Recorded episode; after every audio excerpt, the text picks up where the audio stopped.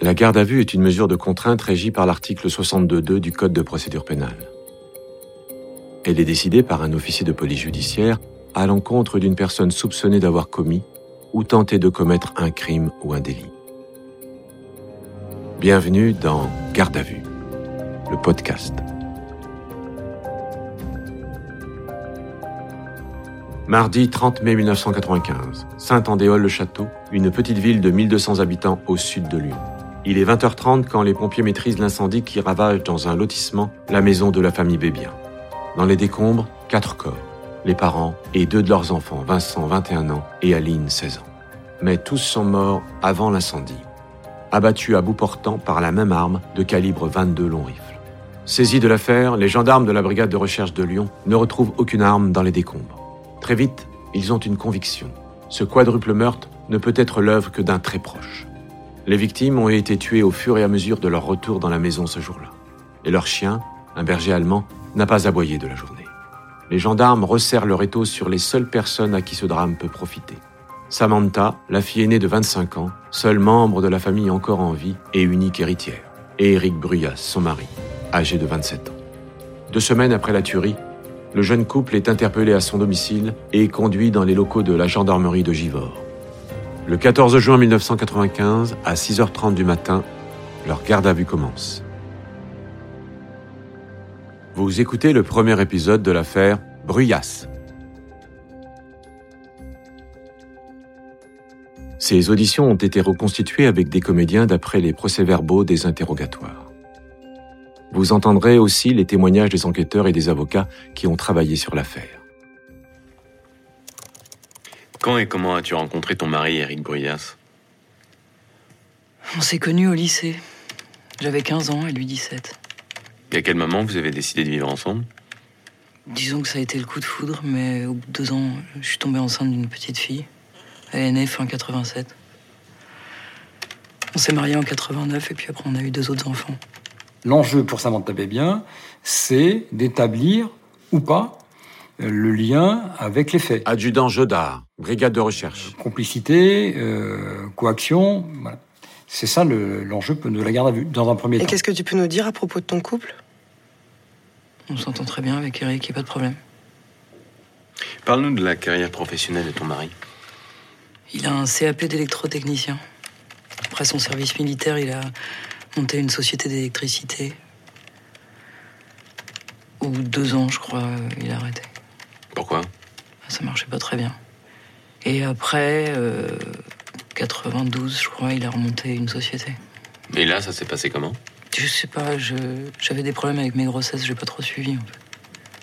Mais euh, la société a été en liquidation au bout de quelques années. Il s'est retrouvé au chômage. Samantha Bébien était, euh, je dirais, neutre. Gendarme Robert, brigade de recherche. Elle répond à nos questions de manière euh, très sereine, très claire, très claire. Euh, ce qui correspond en fait à, à- à sa personnalité. C'est une fille simple. On sent qu'elle est particulièrement peinée, euh, qu'elle est très affectée bien sûr par, euh, par, ce décès, par ses décès, euh, mais qui reste digne. Et aujourd'hui, il en est où? Il y a six mois, il a monté une nouvelle boîte de pose de fermeture métallique. Il travaille tout seul, alors je l'aide un peu. Et il l'a financé comment, cette nouvelle société? Comme il était au chômage, il pouvait pas avoir un prêt à la banque. Donc c'est mon père qui a emprunté 30 000 francs. On remboursait 1500 francs par mois. Et ça marche comment? Il y a des hauts et des bas. On a revendu notre voiture et du coup, il utilise celle de sa mère. Ah, C'est pas très florissant, dis donc. Non, mais ça va. Elle ne le savait pas, mais euh, au final, c'est un couple qui boite Adjudant Jodard, brigade de recherche. plan financier. L'entreprise d'Eric Bruyas ne va pas bien du tout. Il ne s'en sort pas. Il a, très peu de clients. Euh, il, a des dettes, notamment euh, vis-à-vis de, de Bébien père. Euh, et il ne sait pas comment rembourser ses, dettes. Ce couple semble un petit peu, je dirais, en, opposition. On a une femme qui est très tournée vers ses enfants, qui vit dans son petit univers de l'appartement euh, à ses parents, mais ça, va- ça ne va pas plus loin. Elle n'a pas de réelle ambition. Elle n'a pas envie d'évoluer, elle n'a pas envie non plus de se tourner vers l'extérieur, un petit peu comme si elle était euh, confinée dans une prison. Quel est ton emploi du temps dans la journée du 30 mai? J'ai emmené les enfants à l'école à 8h15. Je suis revenu les chercher à 11h30. On a déjeuné. Et puis je les ai ramenés à 13h20. Après, je suis revenu les chercher à 16h20 et j'ai aidé la plus grande à faire ses devoirs. Vers 6h à peu près, ils ont pris leur bain. Ça avait bien un alibi. Le fait de ne pas avoir quitté euh, sa maison, le fait euh, d'avoir établi euh, ces différents déplacements à l'école notamment, correspond à la réalité. Il paraît difficile qu'elle ait participé aux assassinats. Est-ce que tu peux signer sur toutes les pages, s'il te plaît? Les gendarmes décident de maintenir Samantha en garde à vue même s'ils ne la considèrent plus comme suspecte. Désormais, ils espèrent obtenir grâce à elle des éléments pouvant impliquer directement son mari. La garde à vue du jeune couple a démarré il y a maintenant 4 heures. À 10h30 ce 14 juin, la première audition d'Éric Bruyas commence.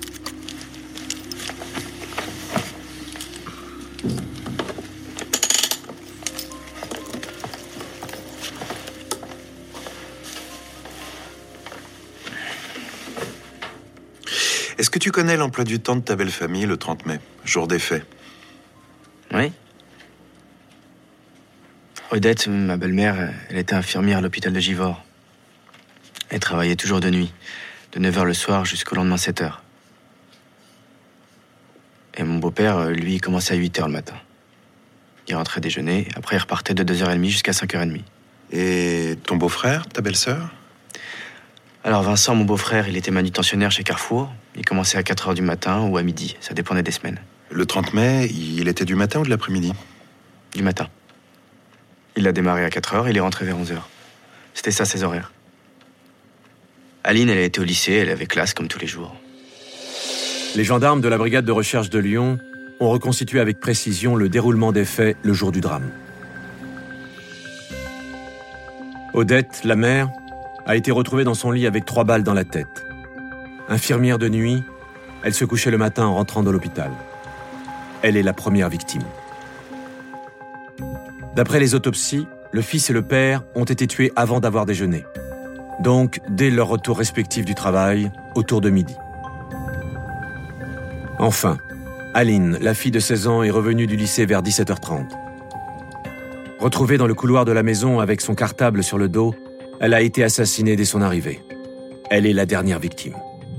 L'assassin connaît parfaitement l'emploi du temps de ce jour-là des quatre membres de la famille. Adjudant Chavant, section de recherche. Et Éric Brias le connaît parfaitement. C'est un homme qui est précis, euh, circonstancié, euh, méticuleux. Gabriel Versini, avocat d'Éric Bruyas. il faut savoir. Ou alors, on est trop, trop précis, ou alors on ne l'est pas assez. Trop précis, on est coupable, pas assez précis, on est aussi coupable. Et tu peux nous parler un peu de ton emploi du temps le 30 mai? À ce jour-là, je me lève plus tôt que d'habitude. Je suis parti vers 5h30 pour aller à l'atelier. Sinon, c'est 6h30 en général. Pourquoi si tôt? Euh, J'avais un problème à régler sur des portes que j'avais installées au carrefour de Givors. Je voulais être plus tôt à l'atelier pour pouvoir réfléchir à ça. Et une fois à ton atelier, tu fais quoi? Je suis à mon bureau, et je me rends compte que j'ai oublié ma lampe torche à la maison, alors je reprends la voiture et je retourne chez moi. Il écoute beaucoup les questions, il répond aux questions calmement, euh, mais comme quelqu'un qui est entendu sur un, pour un témoignage normal, entre guillemets. Il, manifeste pas d'émotion, même sur son visage, on a du mal à déceler une émotion. Et ensuite Je passe récupérer la lampe à la maison et je repars vers l'atelier. Et là, je croise ma belle-mère à côté de chez moi. Elle était en voiture, elle rentrait de, de l'hôpital. Alors je dis que je vais passer prendre un café chez elle. Ça t'arrive souvent d'aller boire un café chez ta belle-mère à 7 h du matin? Ça m'arrive. Parfois l'après-midi aussi.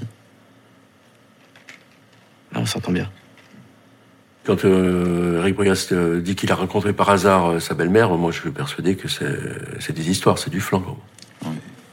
Là, tu arrives à quelle heure chez elle Exactement? Vers 7h15, 7h30. Odette fait un café. Mon beau-père est là, on discute. Euh, il part au boulot vers 8h. Moi, je reste encore un peu. Et vers 8h30, ma belle-mère me dit qu'elle va se coucher, alors euh, je reprends la voiture et je repars à l'atelier. Et tu y restes combien de temps? Ouais, toute la matinée. Je suis rentré chez moi vers midi et demi pour déjeuner avec Samantha et les gosses. Et puis je suis reparti une heure après. Euh, Là, j'avais des trucs à faire.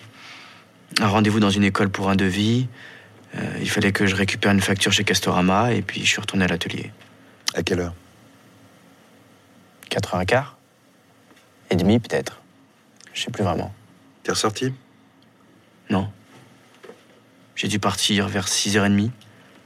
Je voulais pas rentrer tard, je savais que Samantha avait préparé des crêpes pour le dîner et on devait regarder Superman à la télé avec les gosses.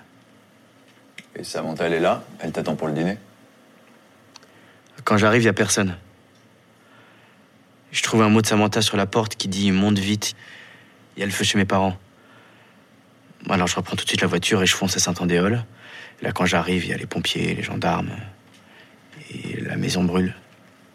Éric Bruyas était quelqu'un de froid, complètement détaché de, des faits euh, qui venaient d'être commis, des faits graves qui venaient d'être commis. Chef Chiapolino, section de recherche. Il était. euh, on n'aurait pas pu penser qu'il s'agisse de- d'un criminel potentiel. Tu signes là? Merci. Après trois heures et demie d'audition, Éric Bruyas est reconduit en cellule. Son emploi du temps le jour du drame est immédiatement transmis dans le bureau d'à côté aux gendarmes en charge de la garde à vue de Samantha. Ils vont maintenant resserrer l'interrogatoire de la jeune femme sur le comportement de son mari ce soir-là. La première audition a été relativement euh, basique, on fait un ensemble, et là on progresse en fait vers notre euh, hypothèse de travail, qui reste celle de son, de son conjoint. Ton mari s'entendait comment avec ta famille? Ma famille, c'était comme la sienne. Il est fils unique. Il a perdu son père quand il était petit. Vincent et Aline, c'était comme son frère et sa sœur. Moi, ma famille, c'était sacré. Tous les 15 jours, j'étais chez mes parents. Tous les 15 jours, mon père, le vendredi soir, venait chercher mes enfants et passait le week-end chez mes parents. Samantha Bébien. Ma petite sœur, euh, c'est pas ma petite sœur, c'est mon premier bébé. J'arrive toujours pas, 22 ans bientôt après, j'arrive toujours pas à dire c'était. C'est mon premier bébé. Eric Bruyas est complètement lié à cette famille. Il est, euh, il est très très proche d'eux. Les quelques vidéos qu'on va retrouver lors des perquisitions vont démontrer que le week-end d'avant, euh, ils étaient en train de fêter la fête des mères, tous ensemble, et, là, on voit bien que ce sont des gens unis et des gens qui, euh, posaient aucun problème. On voit de nombreux passages où apparaît euh, Eric Bruyas.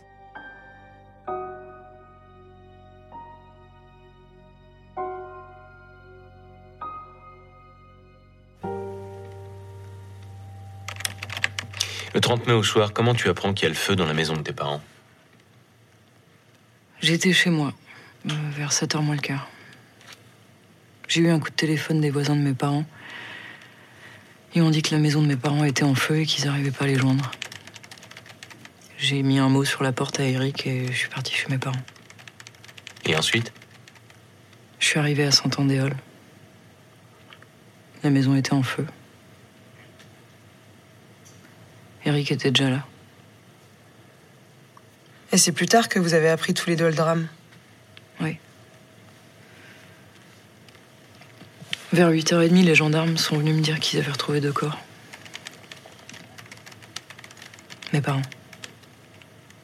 Je sentais que mon frère était mort aussi. Je le sentais, je sais pas pourquoi. Aline, ma sœur, j'espérais trop. Elle, c'était mon bébé. Et puis ils l'ont retrouvé aussi. Ton mari, il a réagi comment? On est rentrés tard chez nous. On a pleuré tous les deux dans notre chambre. Samantha vit ce moment très difficilement avec son mari et pour elle, euh, pour elle, Eric Bruyas est un mari aimant, un mari très proche euh, de ses enfants et qui est au-delà de tout soupçon. Tu t'es pas demandé s'il jouait la comédie? Pourquoi vous dites ça? À ton avis, est-ce que ton mari pourrait être capable de commettre un crime pareil? Non mais ça va pas ou quoi? Avec la mort de toute ta famille, tu vas hériter. Et lui, il va en profiter. Non mais vous êtes malade? Ok, c'est pas le nirvana sa boîte, mais ça va quand même. Et puis on va hériter d'un terrain, c'est tout. Et puis j'en ai rien à foutre, moi, de la thune. De toute façon, j'ai perdu tout le monde. Toi, oui. Mais Eric, Pourquoi il aurait fait ça? Et puis ils étaient tout pour lui, il a personne à part sa mère. Tu n'as aucun doute? Non. Si j'en avais, je vous le dirais. Jamais je le défendrais si je savais qu'il avait tué ma famille. Jamais. On se rend compte que bah, qu'elle ne ment pas, qu'elle est très pragmatique, qu'elle reste sur son, sur son idéal dans un premier temps, euh, qui est celui de son mari, celui du père de ses enfants, et qu'en aucun cas, euh, bah, cet homme-là ne peut faire de mal à sa famille. Les deux premières auditions de Samantha n'apportent pas d'éléments accréditant une implication de son mari. Elle reste convaincue de son innocence.